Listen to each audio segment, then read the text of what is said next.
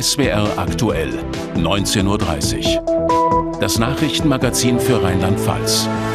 Mit Dorit Becker und Sascha Becker.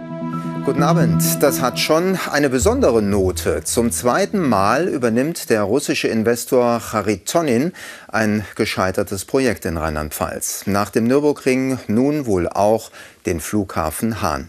Zuletzt hatten wir vorgestern berichtet, dass es so kommen könnte und heute Abend meldet die deutsche Presseagentur, der Vertrag sei unterschrieben. Kaufpreis 20 Millionen Euro. Ähnliches hat heute auch der Kochemer Wochenspiegel berichtet. Das Unternehmen Swift Conjoy aus Frankfurt, der bisherige Hahnkäufer, wäre damit endgültig raus. Er hatte die vereinbarte Kaufsumme nicht überwiesen. Dazu jetzt mehr Informationen von Frederik Merks. Ist es also damit endgültig, der Nürburgring-Besitzer kauft den Flughafen Hahn? Es sieht ganz so aus, denn es deckt sich auch mit dem, was wir seit gestern von unseren Quellen am Flughafen Hahn gehört haben, dass äh, der Kaufvertrag unter Dach und Fach sei. Jetzt hören wir die Details vom Wochenspiegel und von der DPA. 20 Millionen ist wohl der Kaufpreis. Man muss aber noch so ein kleines Fragezeichen dran machen, weil die offizielle Bestätigung noch fehlt. Also wir als SWR haben es heute unter anderem probiert, natürlich beim vorläufigen Insolvenzverwalter. Wir haben es probiert beim mutmaßlichen Käufer bei ähm, Herrn Charitonin bzw. Bei seiner, bei seiner Firma am Nürburgring.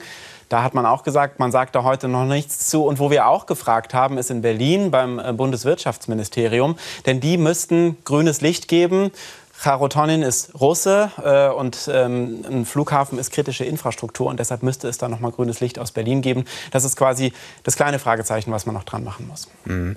Es ist ja schon spannend, wenn es so kommt. Dann kauft äh, Charitonin sozusagen zum zweiten Mal ein gescheitertes Projekt in, in Rheinland-Pfalz. Wer ist dieser Mann? Ja, man weiß, dass er aus Russland kommt, dass er Milliardär ist, dass er das Geld, was er ähm, verdient, ähm, vor allem mit ähm, Medikamenten verdient hat. Unter anderem hat er wohl Sputnik V viel verkauft, also den äh, Impfstoff gegen Covid-19 äh, in Russland. Und er gilt als äh, Putin-Vertrauter. Da könnte man jetzt natürlich die nächsten dunklen Wolken über dem Hahn vermuten ähm, und äh, denken, oh Gott, äh, Sanktionen jetzt vor dem Hintergrund des Ukraine-Krieges, wenn der Putin so nahe steht. Aber Gerade eben wegen der Beteiligung am Nürburgring war das Ganze ähm, Anfang letzten Jahres schon mal Thema im ähm, Innenausschuss des Rheinland-Pfälzischen Landtags. Und da wurde klar gesagt, äh, Charotonin steht nicht auf einer EU-Sanktionsliste und deshalb dürfte das kein Hindernis sein. Wann soll es offiziell werden? Ja, am Dienstag ist äh, Gläubigerversammlung in Bad Kreuznach am Amtsgericht. Da wird vor allem erst mal dieses Kapitel Swift Conjoy geschlossen, also dieser Käufer, der da über Monate die Summe, die er eigentlich versprochen hat, nicht überwiesen hat. Ähm, und dann wahrscheinlich, so sieht es zumindest aus, wird der Alternativkäufer, also Charotonin, ähm, präsentiert werden. Wie es dann natürlich weitergeht, ob der Flugbetrieb weitergeht, was das für die Arbeitsplätze am Hahn bedeutet, das sind alles natürlich wichtige Fragen, die wir heute nicht beantworten können, die wir aber ganz sicher am Dienstag stellen werden. Vielen Dank, Frederik Max. Gern. In Ludwigshafen, da dürften sich heute einige verwundert die Augen reiben, und zwar wegen Oberbürgermeisterin Steinruck. Die hatte ja vor kurzem eine lange Streichliste vorgelegt, weil die zweitgrößte Stadt in Rheinland-Pfalz, Ludwigshafen, massiv sparen muss. Dazu hielt sie einen flammenden Appell. Alle in Ludwigshafen müssten Opfer bringen, die Schonzeit sei vorbei. Heute ist die OB zurückgerudert und Steinruck hat sich für ihren flammenden Sparappell entschuldigt. Ich wollte einfach auch mal aufrütteln. Das war meine Intention. Es ist irgendwie gelungen, aber es ist falsch angekommen. Und äh, dafür will ich mich entschuldigen. Ich wollte alles andere als äh, die Stadträtinnen, Stadträte, die Bürger, die Kolleginnen aus der Verwaltung, äh, alle, mit denen wir zusammenarbeiten, beschimpfen. Ich wollte, ich war einfach zu heftig. Ähm, ich wollte zu schnell zu viel. Mein Ziel ist was Gutes für die Stadt. Also, Oberbürgermeisterin Steinruck hat heute Nachmittag ihre Streichliste wieder kassiert und sich entschuldigt. Hartmut Reitz, SWR-Studioleiter Ludwigshafen. Das ist ja eine krasse Kehrtwende. Wie kam es denn dazu? Der Druck muss auf Jutta Steinruck einfach zu groß geworden sein in den letzten Tagen. Sie hatte im Stadtrat ja nicht nur diese Liste vorgelegt, sondern auch so Dinge gesagt wie äh, der Ausbau der Hochstraßen müsste jetzt noch mal neu überlegt werden, ob man sich den überhaupt leisten kann oder auch am Sparwillen der Mitarbeiterinnen und Mitarbeiter der Verwaltung gezweifelt. Die Grünen im Rat haben uns gesagt, da ist die Oberbürgermeisterin einfach zu weit gegangen. Von der CDU hörten wir, äh, sie habe der Stadt geschadet und äh, sogar ihre Führungskraft als Oberbürgermeisterin wurde in Frage gestellt. Uns hat Jutta Steinruck heute Mittag gesagt, sie fühle sich dem Amt voll und ganz gewachsen. Für alle, die nicht in Ludwigshafen leben, wie schlimm ist die finanzielle Lage der Stadt? Also der Schuldenberg, der ist ja inzwischen deutlich über eine Milliarde Euro hoch. Und der Plan, der war, jetzt in den nächsten vier Jahren nochmal 400 Millionen Euro zusätzlich Schulden zu machen. Da hat die äh, Aufsichtsbehörde die Reißleine gezogen und gesagt, so geht das nicht. Und das ist in der Tat für Ludwigshafen neu. Hier wurde ja über Jahrzehnten dieser Schuldenberg angehäuft.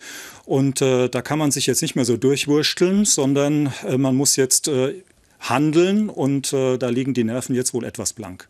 Wie kann dieses Handeln aus, äh, aussehen? Wie kann es gelöst werden, das alles? Also meines Erachtens muss die Stadt Ludwigshafen äh, einen eigenen erkennbaren Beitrag dazu leisten, dass sie weniger Schulden macht, also die Ausgaben in den Griff bekommt. Und das geht eigentlich ja nur auch mit schmerzlichen Einschnitten. Das äh, braucht dann auch äh, idealerweise eine breite Mehrheit im Stadtrat dazu. Ob es zu der nach diesem Hin und Her der Oberbürgermeisterin jetzt noch kommen kann, da haben einige ihre Zweifel. Jutta Steinruck sieht das so, ähm, sie hat äh, da einen Fehler gemacht, sie hat sich heute entschuldigt und jetzt sei der Weg frei für einen Neustart. Ob es dazu kommen kann, das sehen wir vielleicht schon am Montag. Da tagt nämlich der Hauptausschuss und auf der Tagesordnung stehen wieder Haushaltsberatungen. Vielen Dank für die Informationen, Hartmut Reitz. Danke. Und wir bleiben bei der Kommunalpolitik, auch jetzt im ersten Nachrichtenüberblick. Wir wechseln aber in die Landeshauptstadt, Dorit. Bei der Oberbürgermeisterwahl in Mainz stimmen immer mehr Menschen per Briefwahl ab. Neun Tage vor der Wahl liegt die Zahl der Briefwählerinnen und Wähler bereits auf Rekordniveau. 27 Prozent aller Wahlberechtigten hätten bereits ihre Unterlagen angefordert, so die Stadt Mainz. Rund die Hälfte davon habe die Stimme schon abgegeben. Ob sich daraus auch eine höhere Wahlbeteiligung insgesamt ergibt, könne man aber noch nicht sagen. Wegen möglicher Streiks bei der Post wird geraten, den Briefwahlzettel früh genug abzuschicken oder im Wahlbüro einzuwerfen. Die Stadträtin Käthe Kerbstadt von der Satirepartei Die Partei hat ihre Haushaltsrede am Dienstag in Landau nach eigenen Angaben von einer künstlichen Intelligenz schreiben lassen. Sie habe die Software ChatGPT mit Stichworten gefüttert und die computergenerierte Rede dann vorgelesen. Damit habe sie darauf aufmerksam machen wollen, wie einfallslos und voller Worthülsen Haushaltsreden oft seien. Das kam nicht bei allen im Stadtrat gut an. Gute Nachrichten für viele Haushalte in der Pfalz. Sie haben offenbar im vergangenen Jahr weniger Gas verbraucht und können so mit einer Rückzahlung rechnen. Die Stadtwerke in Zweibrücken, Kaiserslautern und Pirmasens teilten mit, es sei zwischen 10 und 20 Prozent weniger Gas verbraucht worden als noch im Jahr davor. Das werde sich bei der Jahresabrechnung bemerkbar machen. Es waren dramatische Stunden, fürchterliche Bilder und für die betroffenen Familien bedeutet es für immer großes Leid. Die Brandkatastrophe von Ludwigshafen jährt sich heute zum 15. Mal.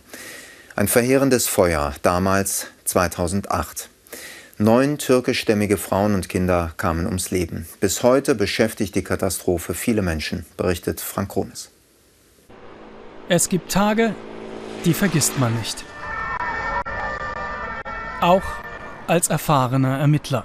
Lothar Liebig war 2008 der leitende Oberstaatsanwalt in Frankenthal und verantwortlich für die Aufklärung des verheerenden Brandes am Danziger Platz in Ludwigshafen. Da geht es um die Toten, um die fünf Kinder, die dabei waren. Es geht äh, natürlich auch um die vielen Verletzten. Es ist ein Sonntag. Der Faschingsumzug ist gerade durch Ludwigshafen gezogen, als die Katastrophe beginnt. Die Feuerwehr ist schnell vor Ort, kann etwa 50 Menschen retten.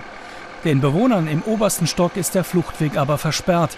Das Treppenhaus brennt lichterloh. Ein Mann lässt einen kleinen Jungen in die Arme eines Polizisten fallen. Das Bild geht um die Welt. Neun türkischstämmige Frauen und Kinder sterben an diesem Tag. Danach gibt es Vorwürfe gegen die Feuerwehr, sie hätte nicht schnell genug eingegriffen. Die Stimmung in Ludwigshafen ist tagelang aufgeheizt. Erst als deutsche und türkische Ermittler zusammenarbeiten und der türkische Ministerpräsident Erdogan kommt, beruhigt sich die Lage. Nach langen Ermittlungen steht fest, Der Brand hatte im Keller begonnen.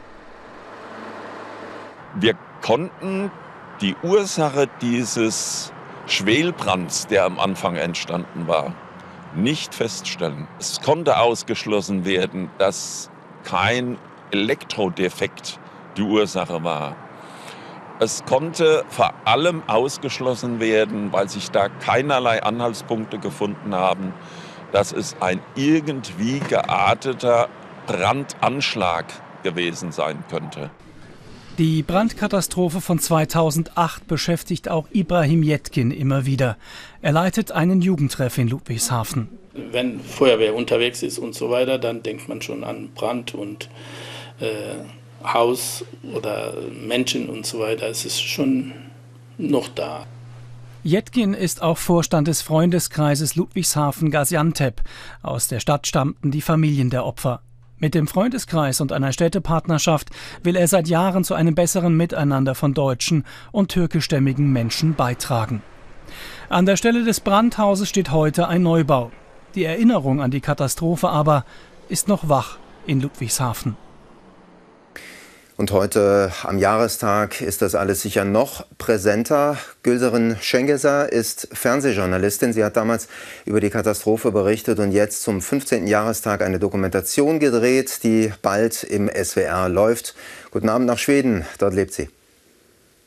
Guten Abend nach Mainz. Haben die Angehörigen, haben Bekannte, Freunde der Opfer die Katastrophe mittlerweile verarbeitet? Was ist Ihr Eindruck? Was haben Sie bei Ihren Dreharbeiten jetzt gehört? Ja, ich habe über mehrere Monate ähm, die Familie begleitet, die oben in dem dritten Stock eingeschlossen war und ähm, wo auch die größten Verluste zu beklagen waren. Die Familie Kaplan hat acht Familienangehörige verloren, darunter fünf Kinder und äh, drei Erwachsene. Ähm, ich glaube, der Verlust eines Kindes ist kaum zu überwinden. Und wenn der auch noch so mehrfach ist, dann ist das, glaube ich, äh, sehr, sehr schwer. Das ist auch das, was Psychologen ja auch sagen, das ist eigentlich ähm, der größte aller Verluste, den man eigentlich in seinem Leben erleben kann, der Verlust eines Kindes. Also insofern glaube ich, das ist schwer, das zu überwinden. Also es gibt da keinen Schlusspunkt, würde ich sagen. Hm. Neben diesen Schicksalsschlägen hatte das damals ja noch eine viel größere, auch politische Dimension bis hin zur Unterstellung, dass da was vertuscht werden sollte. Werden diese Vorwürfe immer noch geäußert in Ludwigshafen? In Ludwigshafen äh, ist schwer für mich einzuschätzen, weil der Film sich äh, mehrheitlich auf die Betroffenen und die Helfer dieser Katastrophe konzentriert hat. Von deren Seite äh, habe ich, äh, also wurden mir keine Zweifel gegenüber den ermittelnden Behörden entgegengebracht. Aber die ungeklärte Brandursache ist natürlich ein Fragezeichen. Ne? Das ist auch eine offene Wunde für die Betroffenen, für die Familie, die genau, die, die haben ein Interesse daran zu wissen, wie ist dieses Feuer in dieses Haus gekommen. Und diese ungeklärte Frage ist äh, belastend äh, für die Betroffenen. Und ist äh, das, was die als belastet empfinden, auch ähm, vielleicht ein bisschen ja, befriedet mittlerweile? Man sieht ja auf den Bildern von damals, wie hart das war. Man sieht einen weinenden Feuerwehrmann. Die Stimmung war völlig aufgeheizt. Sie sagen, all das belastet immer noch. Ist es denn ein bisschen befriedet, ein bisschen besser geworden? Mm, ich glaube, die Reaktionen, besonders was ähm, auch die Kritik oder die Vorwürfe, besser gesagt, gegenüber der Feuerwehr angeht, das halt noch nach. Ähm, für mich war das ganz schwer, Gesprächspartner zu finden ähm, von, aus der Feuerwehr. Äh, das heißt, also habe ich so interpretiert, dass diese Ereignisse wirklich noch nachwirken bis in die Gegenwart und die Auseinandersetzung damit auch sehr schwierig war. Wie geht es den Betroffenen heute? Davon handelt Ihr Film Feuerkinder Ende Februar in der ARD Mediathek und auch hier im SWR Fernsehen. Vielen Dank für das Gespräch heute. Vielen Dank Ihnen. In rheinland-pfälzischen Weinbergen, da wächst viel Leckeres. Klar, Riesling, aber auch Grauburgunder, Silvaner, Weinfans wissen das zu schätzen. Neu im Trend liegen nun die Sorten mit einem eher sperrigen Familiennamen, die pilzwiderstandsfähigen Rebsorten, die Piwis. Sie brauchen weniger Pflanzenschutzmittel, gelten als Zukunftsweine.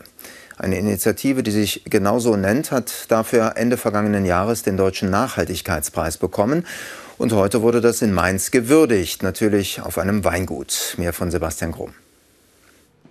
Die Zeiten ändern sich und wir uns in ihnen. Das gilt auch für den Weinbau. Natürlich setzt Winzerin Eva Vollmer aus Mainz weiter auf klassische Rebsorten, Riesling oder Silvaner. Aber neue, widerstandsfähige Pflanzen, sogenannte Piwis, sind bei ihr auf dem Vormarsch, etwa Sauvigny Gris. Da musste man lang dran arbeiten, indem man widerstandsfähige Reben amerikanischen Ursprungs und europäische äh, Sorten zusammengekreuzt hat. Die Europäer sind lecker, die anderen sind widerstandsfähig und die Kinder davon sind dann die Piwis oder die Zukunftsreben, die diese perfektionierten Eigenschaften haben und die Pilze quasi wegboxen. Die neuen Rebsorten haben auch ein Team von jungen Leuten auf den Plan gerufen, die Initiative Zukunftsweine. Die neuen Sorten brauchen deutlich weniger Pestizide als gewohnt, 50 bis 80 Prozent heißt es. Dafür will man hier sensibilisieren. Es gibt dieses Problembewusstsein dafür nicht, dass es halt eine ziemlich intensive Kultur ist und die relativ viel Pflanzenschutz braucht. Ähm, und es gibt halt Möglichkeiten da anzusetzen und das zu verbessern. Und für uns war der beste Ansatz eben die neuen Rebsorten zu benutzen, weil du dann das Problem wirklich so sprichwörtlich bei den Wurzeln packst. Für ihr Engagement gab es jetzt den Deutschen Nachhaltigkeitspreis. Das freut auch die Umweltministerin in Mainz. Denn die neuen Rebsorten seien ein wichtiger Beitrag für den dringend notwendigen Umweltschutz im Weinbau. Wir diskutieren ja im Moment sehr stark über Insektensterben. Wir wissen, dass ganz viele Insektenarten, die sind an die Kulturlandschaft Weinbau auch gebunden und die sind massiv vom Aussterben bedroht. Und deswegen ist die Strategie, so wie sie hier von den jungen Winzerinnen und Winzern eben betrieben wird, einmalig ähm, zum Einsparen von Pflanzenschutzmitteln. Auch wenn die neuen Rebsorten vielerorts unbekannt und nicht gefragt sind, immer mehr Winzer setzen auf sie allerdings nicht ganz freiwillig. Ein Hauptgrund äh, ist, dass die EU ziemlich viel Druck macht beim Pflanzenschutz. Ähm, der muss reduziert werden. Und diese pilzwiderstandsfähigen Sorten haben einfach den Vorteil, dass ich weniger Chemie brauche. Und das äh, triggert die Winzer äh, dazu, solche Sorten jetzt auch nach vorne zu bringen. Ob freiwillig oder nicht, der Wandel wird kommen, da sind sich Winzerinnen und Winzer wie Eva Vollmer sicher. Riesling oder Silvaner wird es weiterhin geben, aber eben auch neue, bislang noch wenig bekannte Weinsorten. Gleich bei uns in der Sendung hoher Tennisbesuch in Trier. Nicht nur die aktuellen Stars sind da. Erst noch mal kurz Nachrichten, Dorit. Die Polizei im Westerwald hat sich vergangene Nacht eine filmreife Verfolgungsjagd mit zwei mutmaßlichen Einbrechern geliefert. Die beiden sollen in diesen Supermarkt in Selters eingebrochen sein. Ein Sicherheitsunternehmen hatte den Einbruch bemerkt. Die Männer flüchteten und die Polizei verfolgte sie mit mehreren Streifenwagen und einem Hubschrauber. Nach mehr als 70 Kilometern gelang es den Beamten in Troisdorf bei Bonn schließlich, die Männer zu stoppen und festzunehmen. Ermittlern aus den Niederlanden und vom Landeskriminalamt Rheinland-Pfalz ist es gelungen, die Betreiber eines Kommunikationskanals von Kriminellen festzunehmen und den Kanal zu schließen. 80 Gebäude in mehreren Ländern seien heute durchsucht und 42 Menschen festgenommen worden. Dabei haben die Ermittler den Angaben zufolge zwei Drogenlabore und eine Kokainwäscherei entdeckt. Außerdem konnten sie Drogen, Waffen und 4 Millionen Euro Bargeld beschlagnahmen. Im Mannheimer Stadtteil Jungbusch gab es heute einen Großbrand. Die alte Kaufmannmühle stand in Flammen. Zwei Menschen wurden verletzt, weil Gebäudeteile herabfielen, mussten Anwohner ihre Wohnungen verlassen. Wegen der Einsturzgefahr konnten die Feuerwehrleute nur von außen löschen. Die Arbeiten gingen daher nur langsam voran. Laut Feuerwehr ist der Brand mittlerweile unter Kontrolle. In einem Hochhaus in Neuhofen im Rhein-Pfalz-Kreis ist in der Nacht ein Feuer ausgebrochen. Verletzt wurde niemand. Es entstand ein Sachschaden von rund 30.000 Euro. Der Brand war in einer Wohnung im 15. Stockwerk des Hochhauses ausgebrochen. Laut Polizei in der Küche. Das Feuer konnte zügig gelöscht werden. Keiner der Bewohner hat Verletzungen davongetragen. Die Wohnung ist jedoch bis auf weiteres unbewohnbar. Die Ermittlungen zur Brandursache laufen noch.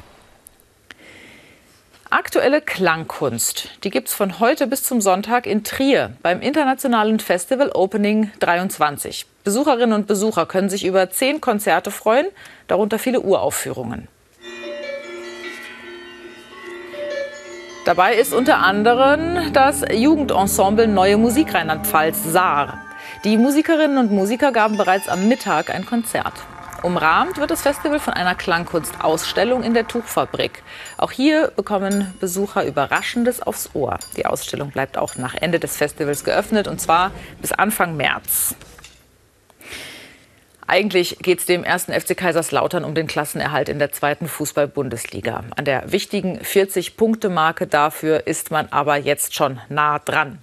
Morgen geht es vor 40.000 Fans zu Hause gegen Holstein Kiel. Trainer Dirk Schuster blickt optimistisch auf das, was sein Club noch vor sich hat. Auch mit dem Neuzugang Nicolas de Préville. Ich bin ganz zufrieden mit dem, was wir gemacht haben. Und ich denke, dass die sportliche Seite jetzt äh, im Vordergrund stehen sollte und Transferperiode abgehakt. Es sind alles Spieler von uns. Äh, Nikolas wird noch ein bisschen brauchen, um sich richtig zu integrieren. Das ist ganz normal. Aber alles andere jetzt volle Kraft voraus Richtung 40 Punkte. Es war ein Riesentriumph 1988. Deutschland hat zum ersten Mal den Davis Cup gewonnen, mit dem man der Tennis in Deutschland boomen ließ mit Boris Becker. Seine Strahlkraft hat nach seiner Haftstrafe vielleicht etwas eingebüßt, aber die Anziehungskraft seiner Sportart ganz bestimmt nicht.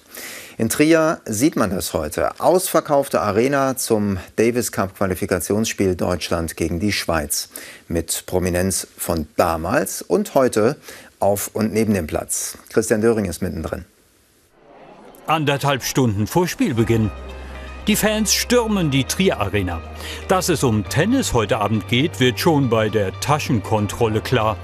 Die Autogrammjäger sind gekommen. Wir wollen natürlich versuchen, so viele Unterschriften wie möglich von den deutschen Stars zu kriegen. Und die Stars sind überall. Zum Kaufen, zum Fotografieren und eben zum Autogramme holen. Wie hier bei Tim Pütz, dem deutschen Nationalspieler, der morgen seinen Einsatz im Doppel hat. Die Fans stehen Schlange. Nee, super. Ich meine, es ist, äh, wir bleiben jetzt nicht mal halb und es ist voll schon. Also super.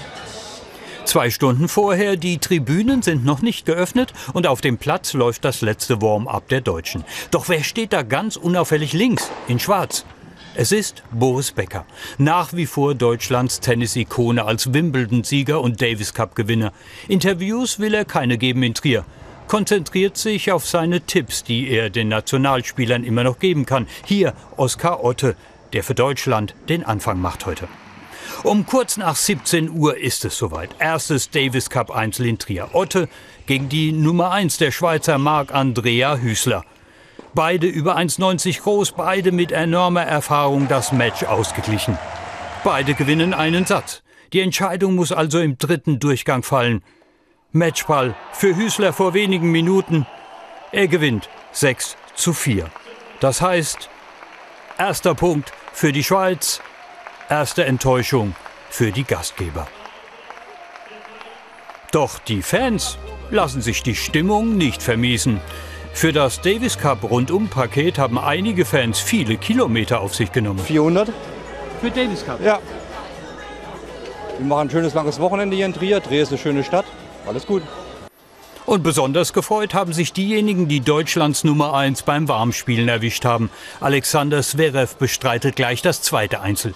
Sein älterer Bruder und Ex-Profi Micha Zverev, links hier im Gespräch mit Boris Becker, kennt die Faszination eines Heimspiels. Also es ist ab und zu mehr Druck, mehr Stress, weil man möchte im eigenen Land natürlich noch besser spielen, aber es ist auch noch eine Riesenhilfe, wenn es eng ist, 5-5 im dritten Satz und dann pusht sich nochmal das Publikum und die freuen sich alle an und die schreien alle und machen Lärm. Das macht eigentlich süchtig. Trier hat die Bewährungsprobe im Davis Cup schon bestanden. Fehlt nur noch der Sieg gegen die Schweiz. Bunte, fröhliche Frauenfiguren haben sie berühmt gemacht. Die französische Künstlerin Niki de Saint-Phal. Auch viele, die sonst mit Kunst wenig am Hut haben, kennen diese Werke. Ein echter Verkaufsschlager. Aber die Künstlerin war noch deutlich vielseitiger. Wer sich davon ein Bild machen möchte, der sollte einen Ausflug nach Frankfurt einplanen. Seit heute zeigt die Kunsthalle Schirn eine große Ausstellung. Theresia Berjan, SWR Kultur, war dort. So wie die Schirn Niki de Saint-Phal von außen präsentiert, kennen sie die meisten. Innen lassen sich auch ihre anderen, provokanteren Seiten entdecken. 1961 schießt Niki de Saint-Phal auf ihre Bilder. Die eingearbeiteten Farbbeutel platzen, ihre Bilder bluten. Und Niki de Saint-Phal wird zu einer Mitbegründerin des Happenings. Sie greift damit auch die männliche Kunstwelt an, schießt im übertragenen Sinne auf das Frauenbild ihrer Zeit, in der sie Hausfrau und Mutter sein sollte, keine Künstlerin. Ich glaube, dass auch ein Hauptantrieb für Niki de Saint-Phal der war, dass sie frei sein wollte. Sie wollte autark sein. Sie wollte eben selbst über ihr Leben entscheiden. Und ich glaube, eben das ist ein Hauptanspruch in ihrer gesamten Karriere, Künstlerin zu werden, die Familie zu verlassen, äh, um eben diesen Drang nach Freiheit auch im Werk, in ihrem Werk auszudrücken. Die Schirn zeigt nicht nur ihr Werk, sondern auch ihr Leben. Niki de Safal heiratet mit 18 Jahren, bekommt zwei Kinder. Nach einem Nervenzusammenbruch beginnt sie zu malen. Schließlich verlässt sie ihren Mann und ihre Kinder, um als Künstlerin zu arbeiten. Doch die Rolle der Frau und der weibliche Körper bleiben Themen, die sie beschäftigen. Auch bei den weltberühmten Nanas, die so bekannt sind, dass ihre anderen Werke oft vergessen werden. Es gibt schon eine sehr einseitige Wahrnehmung, die auf der anderen Seite auch wiederum gut ist, weil es ein Branding für die Künstlerin darstellt. Aber wir wollen zeigen, das Werk einer solchen Künstlerin ist wirklich vielseitig. Und gerade diese Vielseitigkeit, das Experiment und Offene, das steht im Zentrum der Ausstellung. Mit rund 100 Werken gibt die Ausstellung einen Einblick in das gesamte Werk von Niki de Saint-Phal. Über fünf Jahrzehnte lang hat sie aus den unterschiedlichsten Materialien Figuren, Collagen und Reliefs geschaffen. Mal sprühen die vor Lebensfreude, mal sind sie brutal. Niki de Saint-Phals Arbeiten stecken voller Gegensätze, sind abwechslungsreicher als die bekannten bunten Nanas vermuten lassen. Für ihre Zeit waren ihre Arbeiten regelrecht visionär. Niki de Saint-Phal ist eine Visionärin insofern, als dass sie mit vielen Tabus gebrochen hat, aber auch in ihren Werkgruppen an sich, was die Figur und Identität der Frau angeht, war sie eine Visionärin, indem sie schon auch immer für eine Gleichheit der Geschlechter gekämpft hat und gerade gegen Konventionen einer patriarchalischen Gesellschaft, die die Frau zu Hause in der Küche mit den Kindern gesehen haben. Damit hat sich Niki de Saint-Phal ihren Platz in der Kunstgeschichte des letzten Jahrhunderts erobert, als eine Frau unter lauter Männern. Ihre abwechslungsreichen Werke sind noch bis zum 21. Mai in Frankfurt zu sehen. Das Wetter haben wir noch. Thomas Ranft steht dafür bereit und nach der Tagesschau dann Bühne frei für die Mombacher Bohnebeidel. Wir zeigen die Höhepunkte von 2018. Wird ja Zeit zum Warmschunkeln langsam. Allerdings. Ähm, Nachrichten gibt es nachher noch mal um Viertel vor zehn mit Sandra Hochhuth hier im SWR-Fernsehen und natürlich auch jederzeit noch auf der SWR Aktuell App zum Beispiel. Wir wünschen schon mal ein schönes Wochenende. Tschüss.